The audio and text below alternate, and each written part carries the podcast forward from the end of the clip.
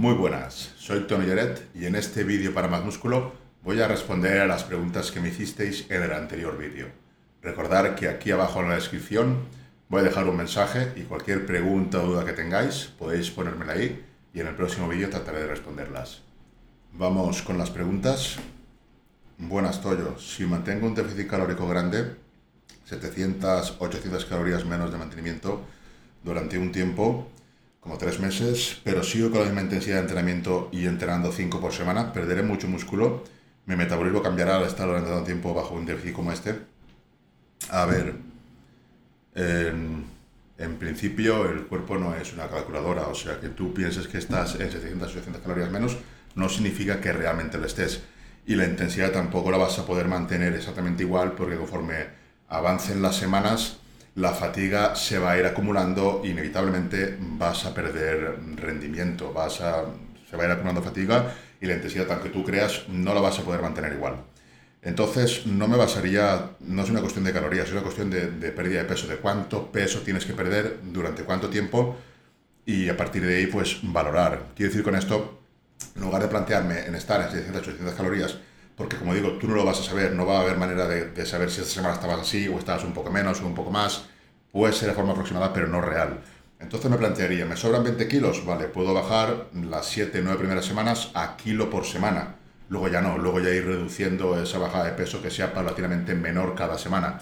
Si por ejemplo me sobraran 10 kilos, pues entonces bajaría a medio kilo por semana durante las 5 semanas o 6 primeras semanas y luego bajaría más poco a poco esos últimos 5 kilos. Me podrían tardar tranquilamente costar lo mismo que me habían costado, o el doble, que habían costado los 5 primeros kilos.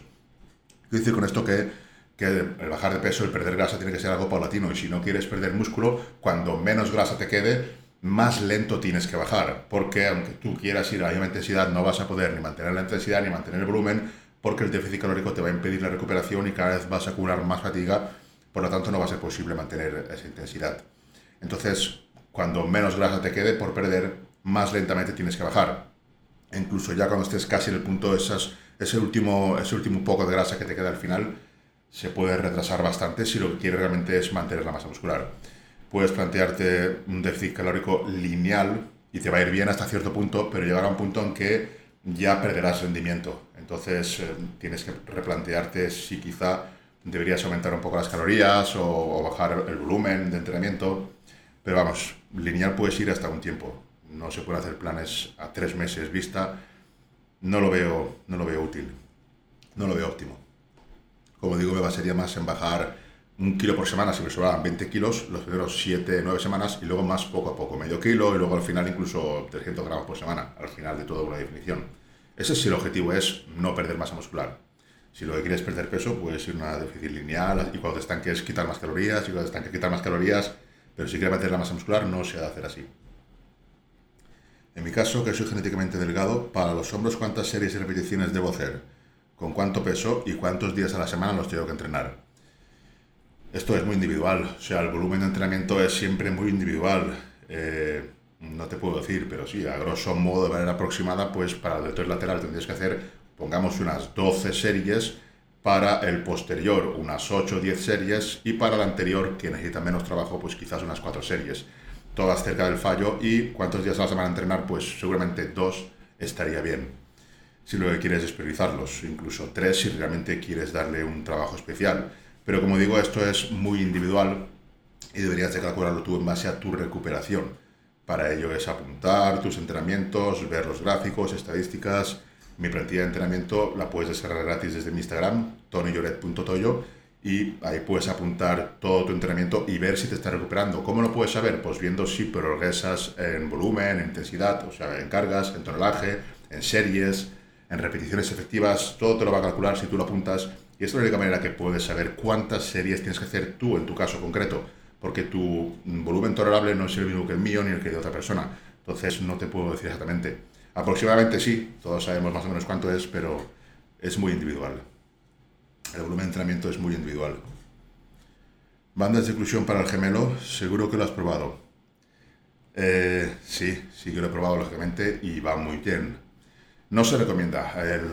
las bandas de oclusión para los gemelos no se recomiendan. Los investigadores no lo recomiendan porque hay terminaciones nerviosas y es algo más complejo, pero realmente bajo mi experiencia no hay ningún problema, siempre que lo hagas con cuidado no tienes por qué tener ningún problema. Y sí que lo recomiendo, la manera de entrenar es exactamente la misma que en otros sitios, por lo menos las recomendaciones generales, y puedes ver cómo se hace en, en un webinar que tengo gratuito, en mi perfil de Instagram está, hay un enlace y ahí puedes ver el webinar y te explico cuántas series de repeticiones tienes que hacer, que básicamente son bastantes repeticiones, 20 aproximadamente, descansos cortos, y esas son las recomendaciones generales que se dan con el entrenamiento de restricción del flujo sanguíneo. Luego pueden variar mucho y se pueden emplear técnicas avanzadas y otro tipo de protocolos más avanzados. Pero las recomendaciones iniciales suelen ser esas, repeticiones altas, muy poco tiempo de descanso y sí se, puede, se pueden poner bandas de oclusión en los gemelos y además funciona muy bien. ¿Cuál es el mayor error en definición y en volumen? La mayor pérdida de esfuerzo, tiempo y dinero, lo que menos renta. En definición, uno de los mayores errores que hay y que todavía se comete y lo comete muchísima gente es bajar calorías. Eh, y de repente no bajas más esa semana, pues bajas calorías y bajar calorías. Que no bajas, aumentar cardio, bajar calorías, aumentar cardio. Y entras en un círculo vicioso que no te beneficia para nada. Pierdes el rendimiento y empiezas también a perder masa muscular. O sea que no es una estrategia que sea sostenible durante mucho tiempo el cuando te estancas bajar calorías. Eso se puede hacer al principio, pero llega un punto en que ya no es, no es viable y es un error hacerlo porque empiezas a perder masa muscular, baja demasiado el rendimiento, que tiene que bajar y es normal que baje el rendimiento en una definición porque la recuperación no es igual. Entonces es normal que baje, lo que no es normal es que baje ni muy rápidamente ni de una forma muy exagerada.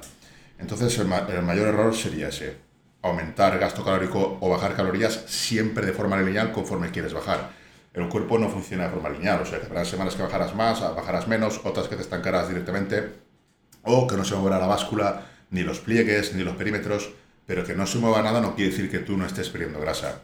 Esto hay que, hay que verlo así. No todas las semanas vas a bajar peso, sobre todo al final de una definición. Al principio es normal que siempre bajes peso y es un buen indicativo, pero ya al final de una definición lo que queremos perder es grasa y no necesariamente vamos a bajar peso semana a semana. Ah, y en volumen, pues el mayor error es pasarse con el volumen. Mm, taparse en exceso, coger grasa en exceso, eso es un error. Es un error bastante grande, porque luego esa grasa va a costar de quitar y mientras la quitas probablemente pierdas también masa muscular. O sea que en ningún caso pasarse de grasa en volumen, que no es lo mismo que de peso. Tú puedes subir mucho y no en grasa, pero en grasa no, no debes subir en volumen, nunca o empezar un volumen ya cuando hay grasa, eso es tontería. Siempre primero definir. Mejor construir desde una buena base que no construir mm, desde ya una base que tiene grasa. Si tú tienes una capa de grasa así y empiezas un volumen, esa capa va a estar ahí. Entonces, luego lo único que vas a hacer es coger más grasa y no se va a ver nada bien, o sea, no. Tienes que definir, es lo más interesante definir antes de, de un volumen. No hace falta que sea una definición extrema, pero sí empezar desde un buen punto de partida. Y el error del volumen es eso, pasarse o con la excusa del volumen comer cosas que no deberías, demasiado densas calóricamente, etc. Eso suele pasar mucho, sobre todo en novatos, cuando el volumen es mucho más importante en la dieta que en definición. En definición tú te, te la saltas con lo que quieras y simplemente te vas a llenar de glucógeno, tienes más energía, entrenas mejor los dos días siguientes quizás y te va a afectar poco, como mucho te retrasará un par de días esa definición. Pero un volumen, cuando te salta la dieta, lo que va a suceder es que coges más grasa de la que deberías y acortas el periodo de, volumen, porque el volumen se termina cuando te pasas de grasa. Entonces en volumen considero más importante todavía no saltarse la dieta. Y es justo lo que hace al revés la gente. En cinco comidas diarias, ¿cuánta proteína en cada una? ¿Cómo ves 200 gramos de carne o pescado por comida? ¿Cuánta proteína absorbe el cuerpo como máximo por comida? Un ejemplo pesando 100 kilos con un 10% de grasa. A ver, mm, eso de cuánto absorbe el cuerpo máximo por comida, pues tampoco funciona así. No hay un límite de, ah, 40 gramos ya lo absorbo más, o a 50 o a 60. El cuerpo va a absorber la que necesite y luego, pues si la necesita, pues la usará y si no, pues la desechará o los aminoácidos los usará para otras funciones, para, para hacer otras funciones. Y 200 gramos de carne o pescado por comida, pues si haces 5 comidas, pues serían 200 gramos de proteína al día, con lo cual para una persona de 100 kilos pues podría estar bien.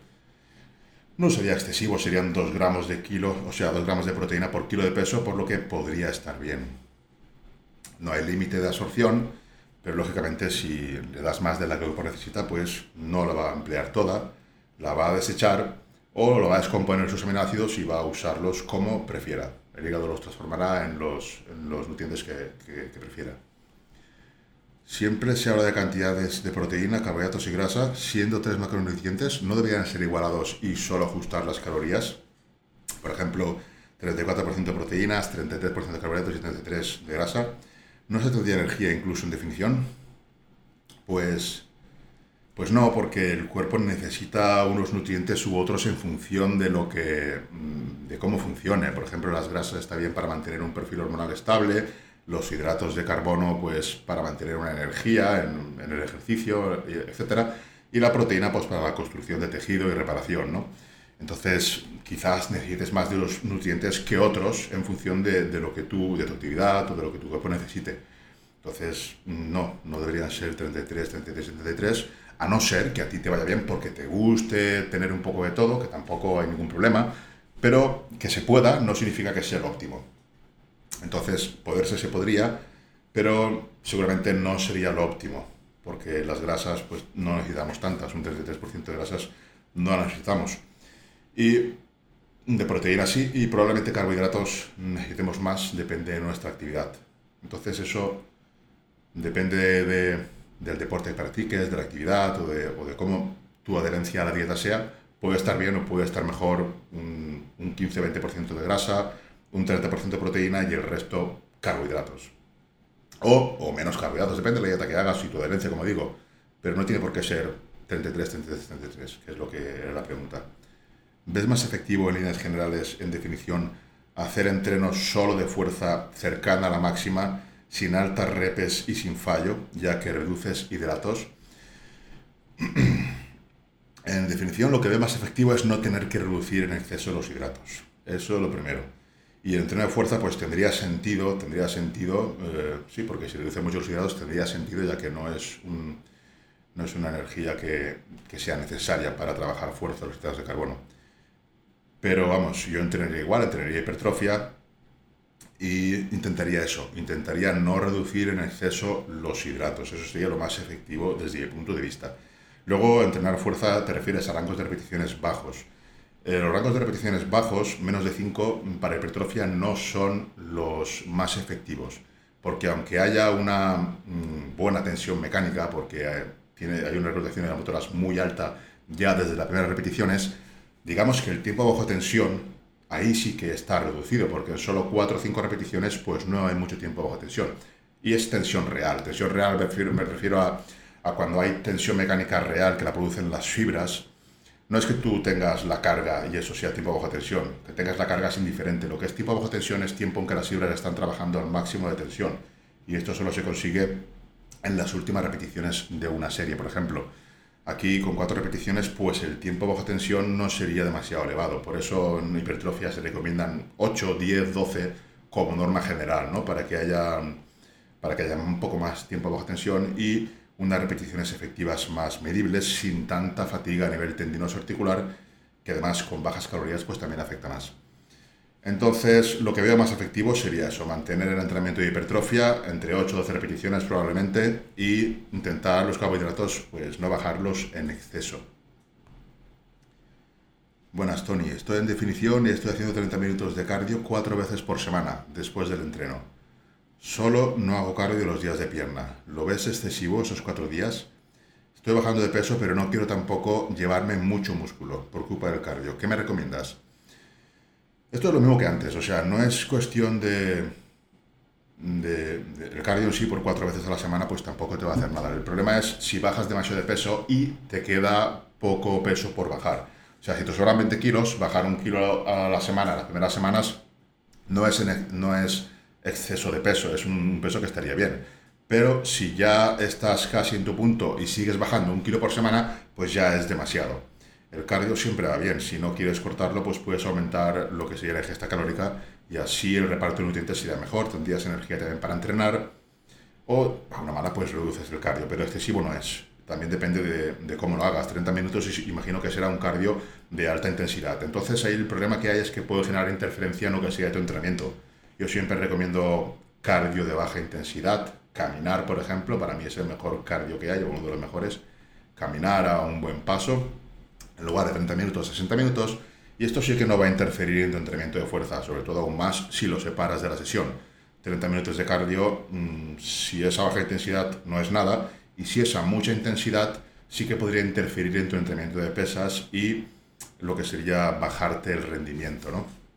Entonces ahí sí que podría molestar. Pero de excesivo no, no tiene por qué, no tiene por qué. Y si bajas demasiado de peso eh, cada semana, entonces aumenta las calorías o reduce el cardio, porque como digo, el peso tiene que ser paulatino. Conforme más cerca estés a un porcentaje de grasa más bajo, menos peso tienes que bajar. Incluso se dan casos, yo lo hago muchas veces, de cuando, de cuando ya estamos en un porcentaje de grasa realmente bajo, aumentar las calorías y se continúa perdiendo pero únicamente grasa. Incluso el peso sube, pero el tono sigue subiendo, se sigue viendo mejor, te sientes más lleno, entrenas mejor. Hay que jugar mucho con eso, no siempre que sea lineal en, en, en calorías descendentes y gasto energético aumentando. No siempre hay que definir así. Cuando se llega a un buen punto ya no es necesario que haya tanto déficit y tampoco lo veo recomendable por lo que comento de que la fatiga aumenta en exceso por lo tanto la recuperación cada vez es peor y bueno, entramos en una cascada de que no hay rendimiento y tampoco al no haber rendimiento no hay intensidad, no hay recuperación de las motoras del umbral y las fibras no se, no se activan todas y empezamos ahí a peligrar que se pierda músculo. Eh, buenas, Toyo. ¿Qué porcentaje de proteínas, carbohidratos y grasa recomiendas en etapa de definición? En la etapa de volumen sí que se puede hablar de porcentaje porque como las calorías van a sobrar, entonces sí que hablaríamos de porcentajes. Te podría decir en volumen, por ejemplo, por decir, porque depende de lo que tú te adhieras y lo que te vaya mejor. Pero en volumen podríamos hablar de un 20 o 15-20% de grasas, un 30-35% de proteínas y el resto carbohidratos, por ejemplo. Eso ya depende, como digo, de tu adherencia y lo que más te guste de la dieta. Pero en definición no hablaría de porcentajes, hablaría de mínimos. En definición, por ejemplo, hablaría de un mínimo de entre 0,8 y 1 gramo de grasa por kilo de peso que al final de una definición ese gramo de grasa se puede bajar a 0,5 durante un poco tiempo, pues sin problemas. Estamos hablando de tres semanas o por ahí. Si se tiene que bajar, se baja. Y eh, en cuanto a proteínas, pues hablaríamos entre 1,7 y 2,5 gramos por kilo de peso y el resto de calorías de carbohidratos. Las proteínas se podría jugar subiendo o bajando en función de si mm, te crea más adherencia o te da mejor la dieta con un poco más de carbohidratos que tanto de proteína y las grasas, pues por mantener, mm, por mantener vamos, un buen perfil hormonal, pues no bajarlas en exceso, pero como digo, a una mala, pues las últimas semanas de la definición, pues se puede bajar a 0,6, incluso 0,5, pues tampoco va a haber ningún problema. Por unas pocas semanas tampoco creo que sea un problema. Entonces, en definición, no hablaría porcentajes, hablaría más de, de gramos por kilo de peso de cada, de cada nutriente, de cada macro. Y sería más o menos así entre 0,6 y 1 o 0,7 y 1 las grasas, entre 1,5, 1,8 o 2, a 2,5 las proteínas y el resto carbohidratos. Entonces, si como poca proteína y cuido las calorías, ¿puedo seguir perdiendo grasa y no perder músculo? ¿Qué hay del mantenimiento muscular? ¿Es por las calorías o por los aminoácidos de las proteínas? A ver, con un mínimo de proteína ya no vas a perder músculo siempre y cuando entrenes, siempre y cuando la reclutación y las motoras de tumbral se dé y las fibras de tipo 2 estén reclutadas en los entrenamientos. Si tú vas a entrenar y no mueves carga y no llegas al fallo muscular, no te acercas al fallo, pues tampoco hay un buen estímulo para que las fibras se mantengan ahí, para que el músculo no se pierda. Y la proteína, si como poca proteína y cuido las calorías, sí, con poca proteína, con un mínimo de proteína, no es lo mismo construir masa que eh, mantener. Mantener cuesta menos. Mantener quizás con 1,2 gramos por kilo de peso, quizás se puede mantener incluso con menos, pero bueno, ya habría que ver cada caso concreto. Y las calorías es muy importante porque también te va, te va a permitir que tengas un buen rendimiento en el gimnasio, que es lo que también va a influenciar en que pierdas o no masa muscular. Si tú cada vez entrenas peor y cada vez pierdes más rendimiento, pues probablemente pierdas masa muscular. Así que la masa muscular mm, se mantiene por todo, por las proteínas y por el entrenamiento. Supón, por ejemplo, que tú pones 3 gramos de proteína por kilo de peso y solo tomas proteína. Tienes 1200 calorías. Y proteínas hay de sobra, porque hay 3 mm, gramos por kilo de peso. Si, si pesas, por ejemplo, 100 kilos, son 1200 calorías. Pero una persona de 100 kilos con 1200 calorías no va a mantener la masa muscular, aunque coma 3 gramos por kilo de peso entonces, no es solo la proteína ni solo la ingesta calórica, es, es un, es, un todo, no se puede aislar, ¿no? No funciona así, ya lo he dicho mil veces que no funcionamos como matemáticas y como reglas inamovibles. Por eso incluso comiendo 3 gramos de proteína por kilo de peso, no llegarías a las calorías si solo comieras proteínas y podrías perder masa muscular, porque con 1.200 calorías una persona de 100 kilos no va a mantener la masa muscular por muy fuerte que entrene. O sea que no es cuestión de poca o, de mucha o de solo las calorías o solo la proteína. Es cuestión de sentido común. No tienes por qué comer demasiada poca proteína ni, ni es lo más importante. Y, como, y si es lo más importante, como 3 gramos y ya me pierda masa muscular, no funciona así. Es un todo. Pues nada, aquí, hasta aquí las preguntas de hoy. Dejadme las que queráis aquí abajo en el comentario que he puesto y nos vemos en el siguiente vídeo. Un saludo.